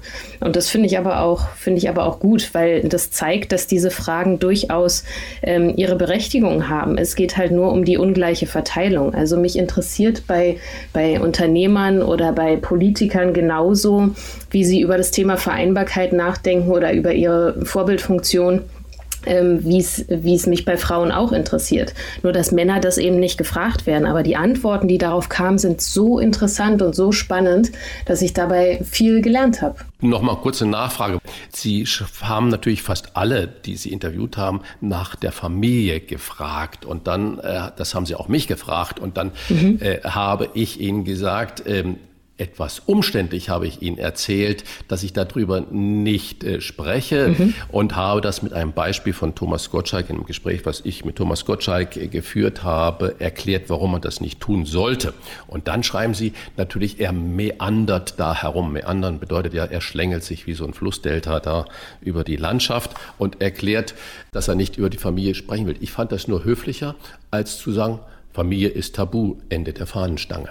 Und ich fand die Geschichte total super. Also so eine Geschichte zu hören, warum jemand nicht über die Familie redet und dann eben auch noch von einem anderen Mann den Tipp gekriegt hat, ähm, warum das so nicht ist. Und das finde ich total, total hilfreich. Also das äh, zeigt ja auch wieder, dass, dass Männer dort in dieser Richtung eben ähm, anderen Leuten einen Rat geben können und dass diese Frage durchaus berechtigt ist. Und äh, zum Thema nicht über die Familie reden, kann ich durchaus nachvollziehen. Also ich will nicht ähm, in ins, ins Private reingehen. Ich will aber gern wissen, wie die Persönlichkeit der Männer ist. Also ich will nicht wissen, wie die Kinder heißen oder wie alt sie sind oder äh, zu private Sachen, aber die, die Persönlichkeit, das interessiert mich total. Sie schreiben, dass es bei Fragen an Sie nie eine Rolle gespielt habe, ob Sie von Journalisten oder Journalistinnen befragt wurden. Heißt das nicht, das, was Sie männlich finden, ist eher ein Rollenverständnis, in das die Frauen wie Männer schlüpfen, wenn sie in einer Führungsposition sind? Oh, das ist äh, eine, eine sehr vielschichtige Frage. Also ähm, Journalistinnen und Journalisten, da, da habe ich keinen keinen Unterschied gemacht, was wiederum zeigt, dass wir als Gesellschaft dieses Bild und diese Stereotype sehr im Kopf haben zwischen Männern und Frauen und ähm, wie Männer und, und Frauen eben gesehen werden. Und die, die Medienkultur, die Interviewkultur, die äh, tendiert halt schon sehr zu diesen ganzen weichen Fragen äh, über Familie, Befinden, Vorbild, Wirkung und so weiter, wenn's, äh, wenn sie Frauen interviewen. Und das ist da eine Selbstverständlichkeit. Und bei Männern ist es eher so die, die Kür, die, die hinten dran kommt, wie Sie wie gerade schon sagten in der Einleitung, wenn es mal menscheln soll. Ähm, und das prangere ich halt an, weil damit immer wieder ähm, diese Stereotypen repli repliziert werden, reproduziert werden. Wenn wir jetzt äh, Yogi Löw oder ich sag mal äh, in anderen Sportler betrachten, Manuel Neuer, die man dann als äh, wirkliche Männer betrachtet und die da stehen und jetzt gegenüber Angela Merkel und Ursula von der Leyen hat, ist es überhaupt wichtig, mit welchen Attributen man sagt, äh, äh, die sind männlich oder die sind weiblich? Oder spricht man eigentlich nur mit der Person und der Funktion?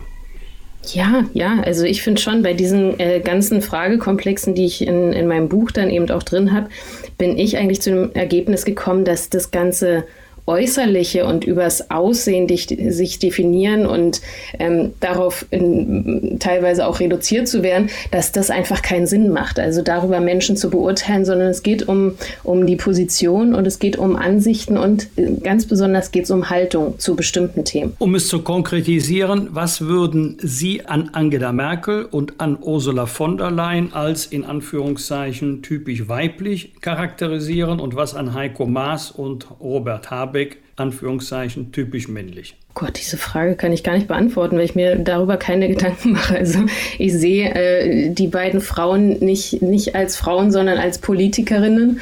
Und äh, bei, bei den Männern ist es genauso. Also äh, deswegen kann ich die Frage da gar nicht beantworten, was jetzt typisch männlich oder typisch weiblich ist. Ich meinte also, jetzt eher so den Habitus. Wie sie so, Auftreten. wie sie wirken. Also, ja, und das öffentliche Auftreten. Sehr, sehr, also das, das gilt dann für, für die Männer wie für die Frauen. Äh, sie wirken auf mich sehr, sehr selbstbewusst, sehr kompetent. Ähm, da mache ich keinen Unterschied zwischen Ursula von der Leyen oder äh, Heiko Maas. Also da sehe ich jetzt im Auftreten keinen Unterschied. Sie schon?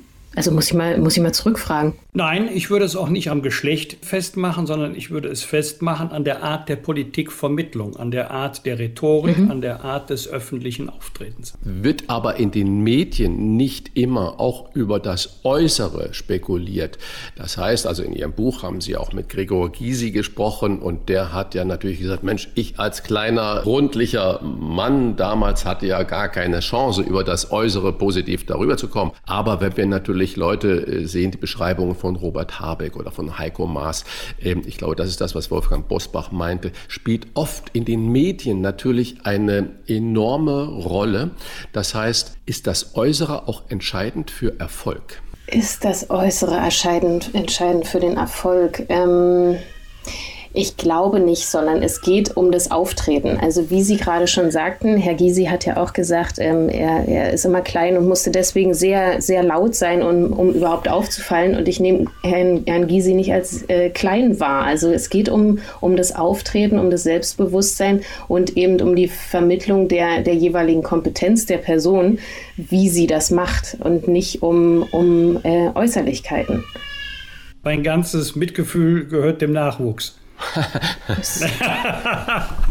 Leid, äh, nee, Nein, ist Entschuldigung, ich finde das sympathisch. Also das ist, das ist meine Tochter, die ist vier Monate alt, ähm, die, die schreit da. Aber ich glaube, mein Mann kriegt das gerade in den Griff. Wir haben für Ihr Buch über den 80 Stunden Irrsinn in der Spitzengastronomie gesprochen, den sich Männer eher antun als Frauen. Wie war das, als Sie 2008 Ihre Social-Media-Agentur äh, gegründet haben? Galt da intern auch die Devise, wer möglichst lange arbeitet, ist der beste Leistungsträger? Oder musste man lange arbeiten, um überhaupt zum Erfolg zu kommen? Also ich glaube, ich war, also ich war damals 25 und ich glaube, wenn man so Mitte 20 ist, dann muss man ganz fleißig sein. Ähm, und äh, man hat ja auch nichts anderes zu tun, außer zu arbeiten. Also für mich hat sich die Arbeit damals so angefühlt wie Freizeit, also weil es genau das war, was ich, was ich machen wollte und was mich privat auch interessiert hat. Deswegen habe ich da für mich persönlich nicht so die Grenze gezogen und einfach ganz, ganz viel gearbeitet. Also mein Gründungspartner, mit dem habe ich damals in der WG zusammen gewohnt. Wir sind zusammen verreist. Wir haben eigentlich 24-7 zusammen verbracht und da haben wir nicht wirklich getrennt zwischen Arbeit und Privaten, weil das sich gut angefühlt hat. Und ich glaube aber auch, wenn man diese ganze Energie in den jungen Jahren noch hat, ähm, dass man die nutzen muss. Dazu ist man verpflichtet, fleißig zu sein. Das Ungleichgewicht bei den Fragen hat das auch was mit dem Anspruch der Medien zu tun? Das Besondere, wo wir sagen, das ist so, das gehört dazu. Aber die Medien beschreiben ja immer mit einem Ausrufezeichen. Zum Beispiel so die erste Social Media Agentur oder, so haben wir sie auch vorgestellt, die jüngste Aufsichtsrätin oder der bestangezogenste Politiker. Auch ähm, Markus Lanz wurde ja am Anfang gern nur auf sein smartes Aussehen reduziert. Heute ist er auch wieder Zitat, Deutschlands bester Politik-Talker. Generiert man damit eigentlich erst ein Interesse? Ich glaube, dass äh, die Medienwelt so vielschichtig ist und äh, einfach so, so, so weit ausgebaut, dass es sowas braucht, um Aufmerksamkeit zu erzeugen. Also diese Superlativen zu benutzen, ist schon, schon wichtig, denke ich. Was, was ich jedoch in Bezug auf äh, dieses Männer-Frauen-Bild eben anprangere, ist die Verstärkung von, von Rollenbildern, wenn man eben auf, auf die Geschlechterverteilung äh, schaut. Und das, das frustriert mich so ein Stück weit, dass da die Rollenbilder immer wieder reproduziert werden. Aber das sind unterschiedliche Superlativen. Also würde ich sagen, die haben eine, eine Berechtigung, wenn sie gleich verteilt sind. Und dann nochmal die Nachfrage nach diesen Rollenbildern. Haben diese typisch männlichen Fragen auch etwas damit zu tun, dass in einem Business-Kontext generell alles, was einen irgendwie angreifbar machen könnte, ignoriert wird? Wir haben gerade schon über Kinder gesprochen, ganz kurz, weil wir sie gehört haben. Beispiel, mhm. er hat Kinder, will sich womöglich sogar um sie kümmern und deshalb früher nach Hause fahren.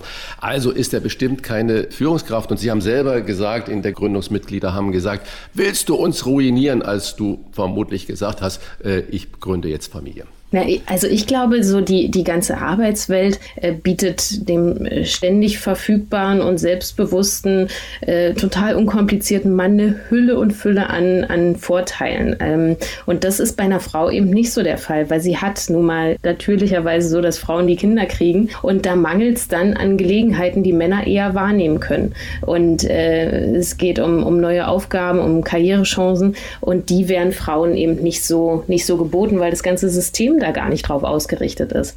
Und das ist auch letztendlich das, was ich, was ich von Unternehmen einfordere, da kreativer in, in dem Umgang mit Elternzeit für Väter umzugehen und das zu bebonussen. Äh, da würde ich gar nicht auf die Politik warten, sondern ich würde als, als Unternehmen anfangen, ähm, das eben zu fördern, dass das eine gleichere Verteilung gibt. Ich bin jetzt mal ganz mutig und versuche, Ihre Position zusammenzufassen und Sie korrigieren mich bitte, wenn wir Sie falsch verstanden haben sollten. Die Diskriminierung besteht für Sie darin oder auch darin, dass Frauen nach Kindern, der Vereinbarkeit von Familie und Beruf und nach der Optik gefragt werden, Männer diese Fragen aber nie oder deutlich seltener beantworten müssen. Ist das richtig und wäre es für Sie die bessere Lösung, Privates und oder Äußerliches völlig aus auszublenden oder alle das Gleiche gefragt werden. Das ist äh, super zusammengefasst. Also genau darum geht es mir. Das, äh, das Private soll rausgelassen werden, Äußerlichkeiten sollen weggelassen werden, weil das ähm,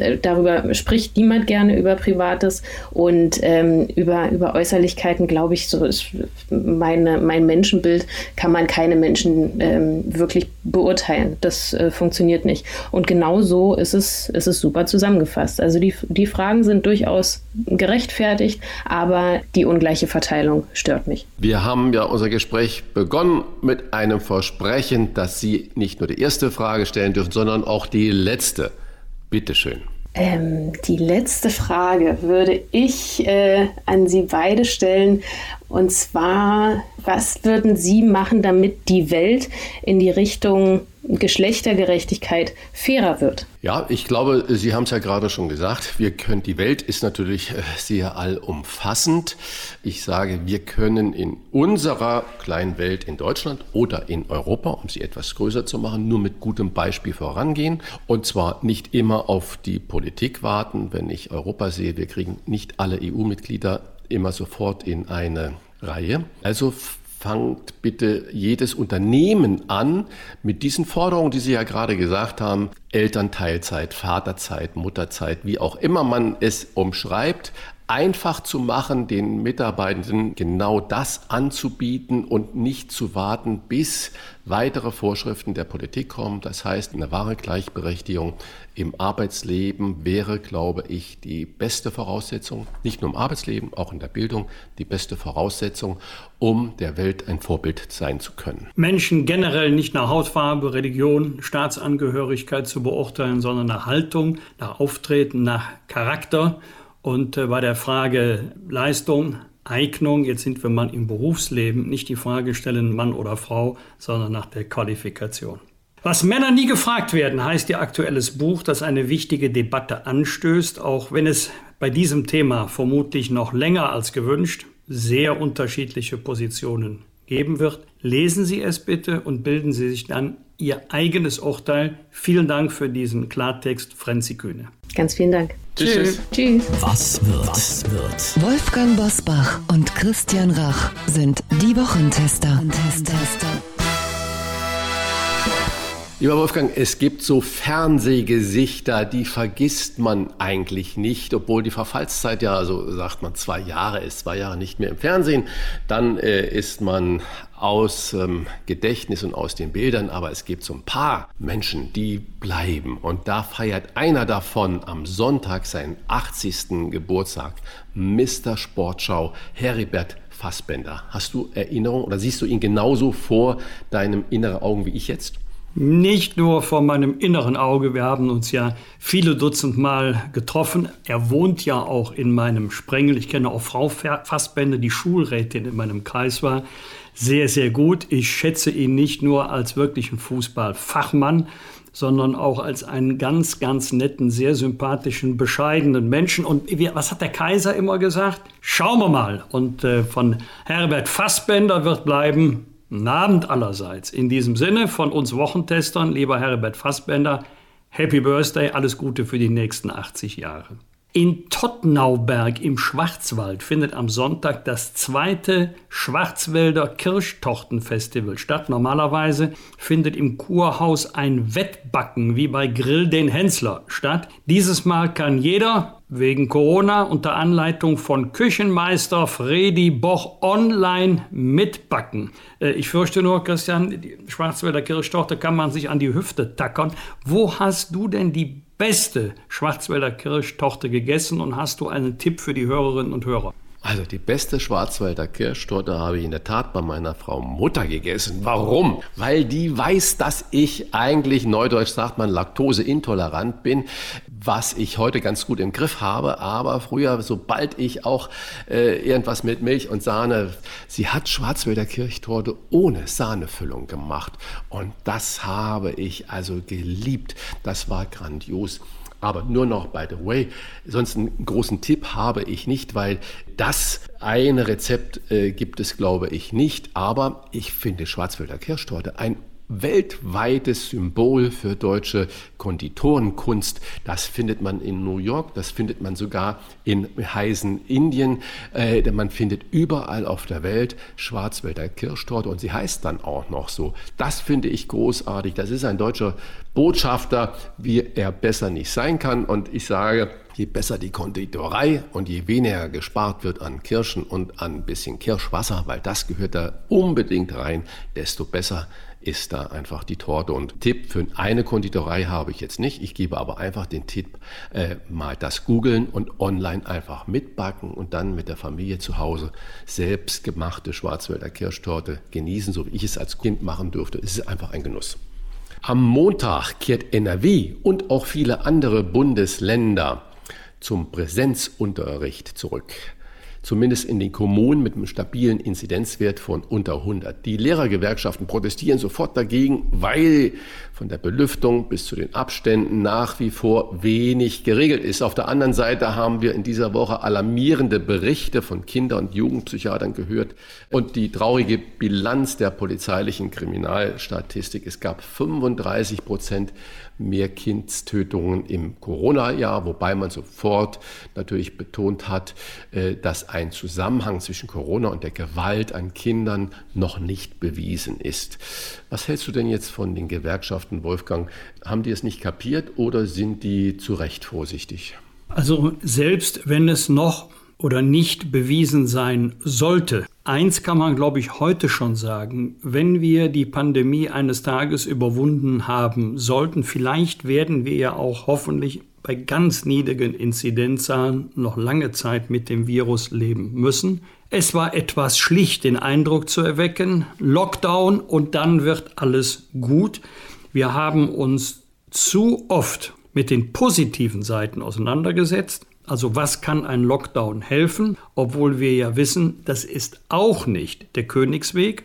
Und wir haben uns viel zu selten mit den Risiken und Nebenwirkungen eines Lockdowns beschäftigt. Und damit meine ich bewusst nicht nur die ökonomischen Folge für bestimmte Betriebe und Branchen. Am Montag wird eine weitere Fernsehlegende 80 Lottofee Karin Tietze Ludwig feiert runden Geburtstag. Sie hat von 1967 bis 98, also über sagenhafte 31 Jahren, die Lottozahlen im ersten präsentiert. Lieber Christian, wie oft hattest du sechs richtige mit Zusatzzahl? Ja, eigentlich jedes Wochenende irgendwie. Ich wusste gar nicht mehr, wohin damit. Du hast Aber nur den Schein nicht abgegeben. Ich habe den Schein nicht abgegeben, genau. Karin Tietze äh, Ludwig äh, ist ja wirklich auch so ein Gesicht wie Heribert Fassbender. Ich glaube, Abermillionen von Deutschen haben dann am Samstagabend vorm Fernseher gesessen und äh, geguckt, wie die Zahlen waren. Und wenn man in diese Zeit, Anfangszeit, zurückdenkt, da war der Höchstgewinn 500.000 Mark. 500.000 Mark. Ich weiß noch genau, im Saarland war eine riesige, ich bin ja gebürtiger Saarländer, eine riesige Überschrift in der Zeitung.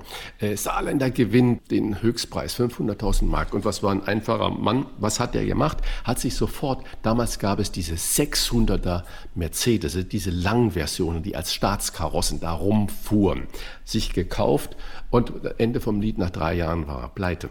Herzlichen Glückwunsch an Karin Tietze Ludwig und an die Lottospieler. Bitte passt auf, wenn ihr gewinnt, behaltet es für euch tut nicht äh, alles gleich kund, verbrasst es nicht und vor allen Dingen hört nicht auf zu arbeiten. Das ist ja um, auch so der Klassiker bei Heiratsannoncen.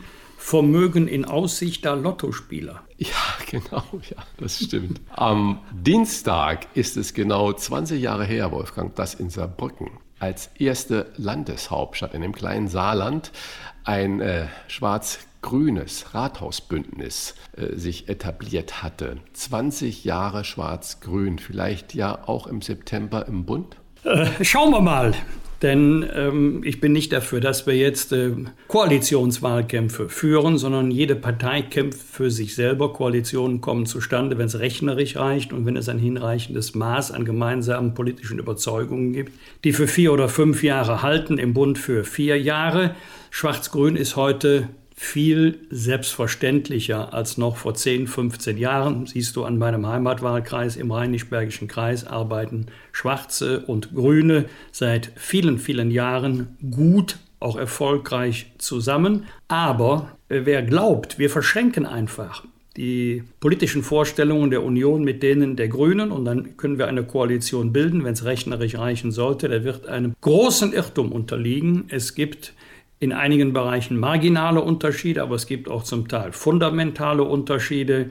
Und äh, wir müssen ja aus Sicht der Union immer bedenken, was wird eigentlich die grüne Basis sagen, die sehr oft Dinge anders sieht als äh, die Spitzenvertreter der Grünen.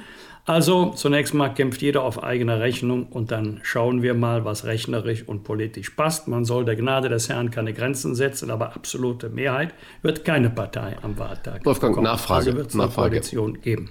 Nachfrage. Du hast gerade gesagt, wir führen hier ja noch keine Koalitionsverhandlungen. Das ist ja richtig. Und du hast die grüne Parteibasis angesprochen, die ja da auch jetzt die grüne Führung so ein bisschen vor sich hertreibt mit immer äh, strengeren Forderungen. Auf der anderen Seite haben wir natürlich die Parteispitze der CSU in Person von Markus Söder, der jetzt natürlich schon Koalitionsverhandlungen führt, indem er sagt, CDU als Minderheitspartner einer grün geführten Regierung wird es nicht geben. Ist das richtig?